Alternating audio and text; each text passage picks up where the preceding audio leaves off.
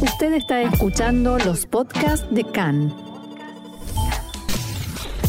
CAN, Radio Nacional de Israel. Hoy jueves, 27 de octubre, 2 del mes de Heshvan, estos son nuestros titulares. Israel y el Líbano firman hoy el acuerdo por el trazado del límite marítimo entre ambos países. Cuatro miembros de la organización terrorista Guarida de los Leones se entregan a la autoridad palestina. El presidente de Ucrania, Zelensky, expresa por primera vez satisfacción con la ayuda de Israel ahora en el área de inteligencia.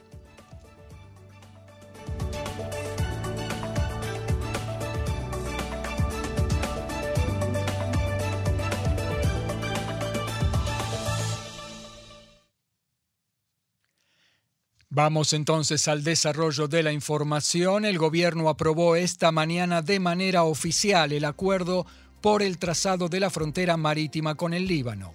La ministra Yele Chaquet votó en contra del acuerdo. El primer ministro alterno, Naftali Bennett, en cambio votó a favor. Luego de la firma del documento por el primer ministro Yair Lapid, la delegación israelí partió este mediodía en helicóptero hacia la base de la ONU en Nakura, en el sur del Líbano, para un acto de firma ante el equipo mediador norteamericano. La firma se realizará en mesas separadas.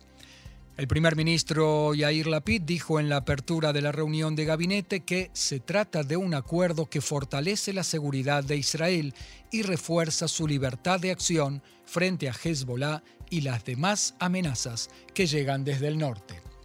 También indicó que se trata de un logro de Estado y un logro económico, no todos los días un país enemigo reconoce al Estado de Israel en un acuerdo escrito frente a toda la comunidad internacional.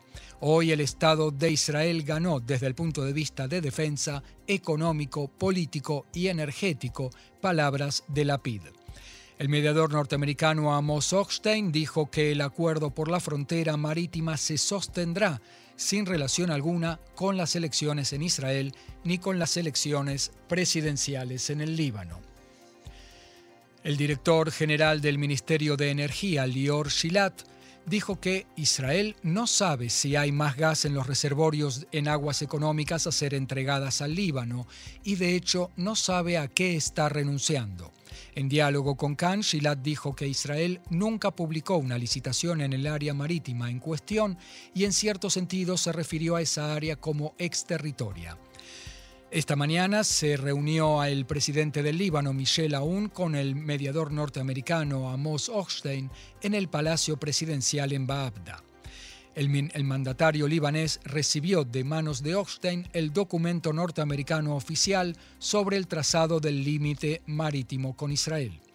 Por su parte, el ministro de Relaciones Exteriores del Líbano, Abdallah Bou Habib, dijo que su país no tiene problema con el inicio de la producción de gas de la plataforma Karish. Abro comillas, hemos alcanzado un acuerdo y la empresa Energian puede extraer gas de Karish, dijo el ministro libanés a la cadena Al Jazeera. En efecto, la empresa Energian anunció que comenzó el proceso de extracción de gas natural del reservorio Karish.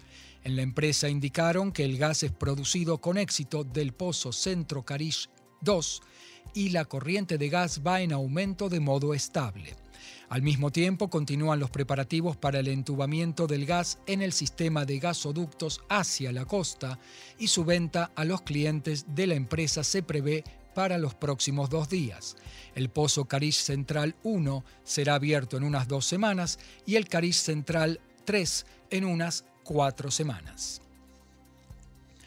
Otro tema, al menos cuatro integrantes del grupo terrorista autodenominado Guarida de los Leones en Nablus se entregaron anoche a los servicios de seguridad de la autoridad palestina.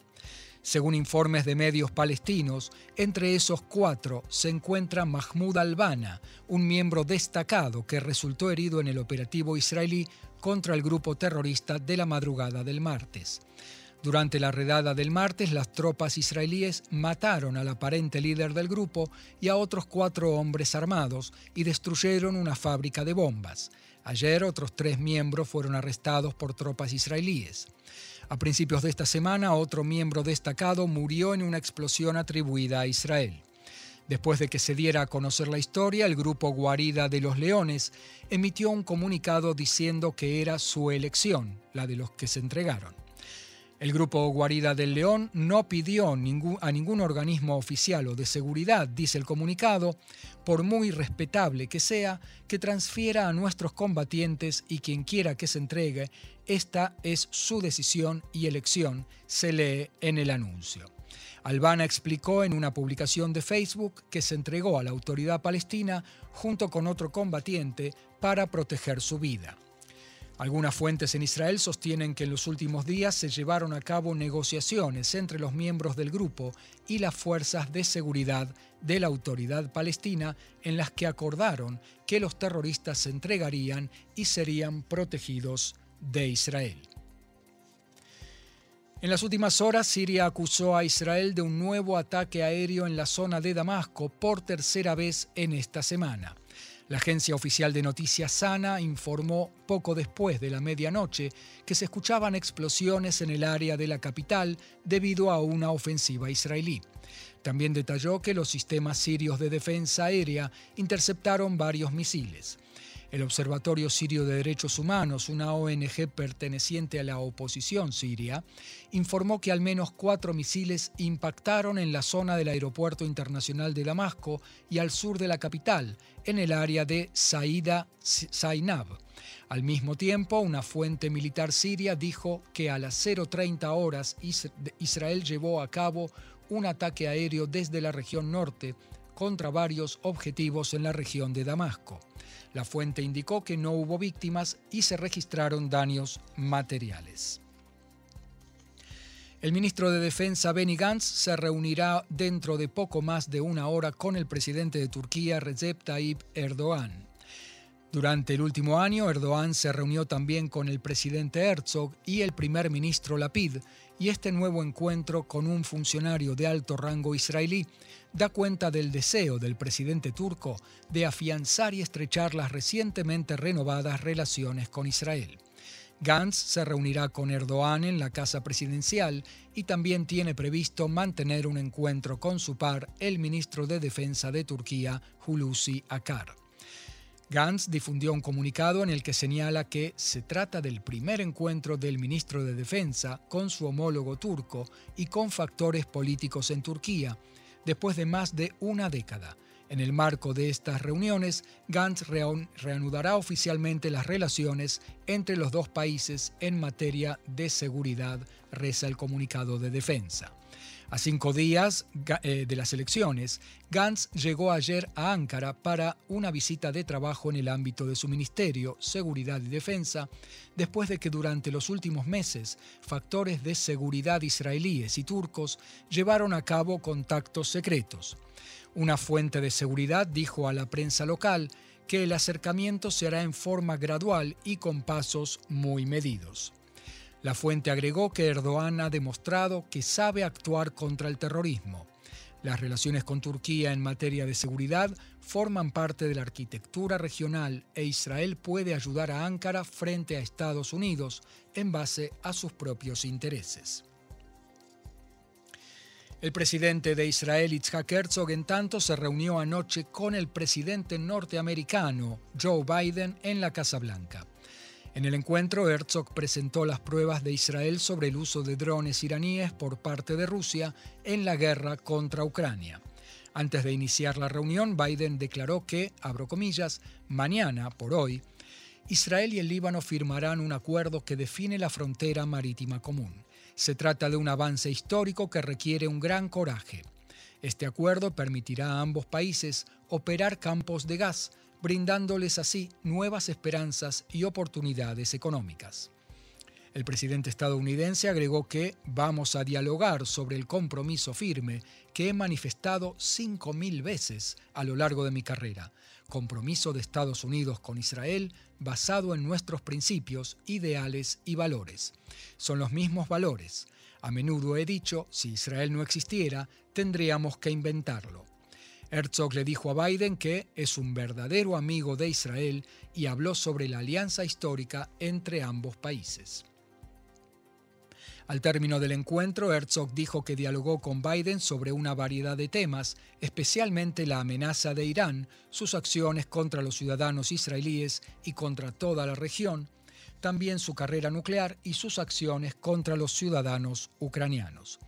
Hablamos de mejorar la cooperación en la región y el diálogo con los palestinos, continuó Herzog, sobre el clima y sobre las acciones conjuntas.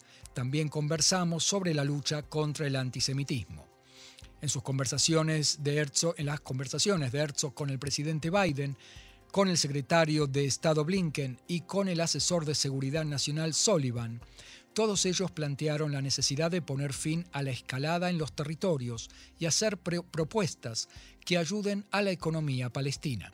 Blinken le dijo a Herzog que el gobierno norteamericano está preocupado por el aumento de la violencia, tanto del lado palestino como por parte de los colonos judíos. Por su parte, el presidente de Israel dijo que el comportamiento de Irán demuestra que no es un interlocutor válido para el acuerdo nuclear y que no hay con quién hablar. Los funcionarios norteamericanos que dialogaron con Herzog no mencionaron qué países tiene la Casa Blanca, qué planes tiene la Casa Blanca sobre la continuidad o no de las conversaciones con Irán sobre el acuerdo nuclear.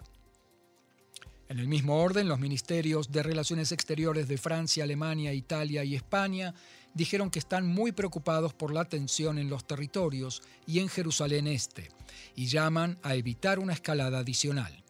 En un comunicado conjunto, los cuatro países expresaron su preocupación por el aumento de la violencia, incluida la violencia de colonos judíos en los territorios.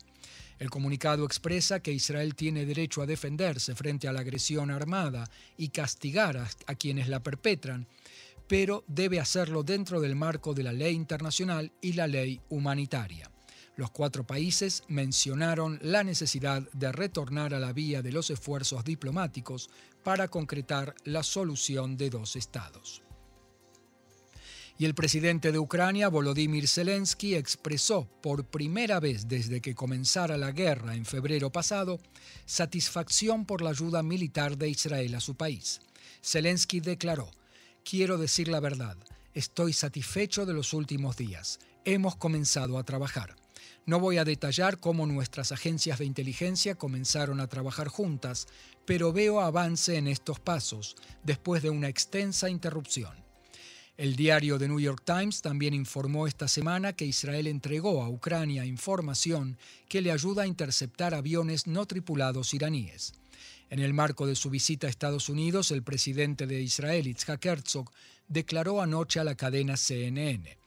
Hemos proporcionado una variedad de herramientas no letales al pueblo ucraniano, pero hay cosas que desde un punto de vista estratégico y técnico no podemos dar. El martes, primero de noviembre, como sabemos, hay nuevamente elecciones en Israel. Es el primero de noviembre. Y nosotros aquí en Can en Español les vamos a traer toda la información y los resultados al instante en las siguientes transmisiones. El martes a las 21.55 hora de Israel, cinco minutos antes de que se cierren las urnas, transmisión en Facebook Live, en nuestra página Can en Español con los resultados de boca de urna y el mismo martes flashes informativos en radio en 100.3 y 101.3 en FM. Atención a las 22.45, a las 0.30 y también al día siguiente, el miércoles, a las 6 45. Y por supuesto el programa diario de todos los días de 14 a 15 horas, siempre en horario israelí. Entonces repetimos, el martes, primero de noviembre, el día de las elecciones, empezamos ya a transmitir a las 21.55 y a las 22 ya salimos con los resultados de boca de urna. Los esperamos a todos. Em, y atención con otra cosa que afecta a todo el país, el cambio de hora. Entre el sábado y el domingo, el sábado 29 de octubre y el domingo 30, corremos el reloj para atrás y la hora 2 a.m. se va a convertir en la 1 a.m. De hecho, así ganamos una hora más de sueño. Atención, no se confundan después de llegar una hora eh, después o antes a la, eh, al trabajo o a la escuela.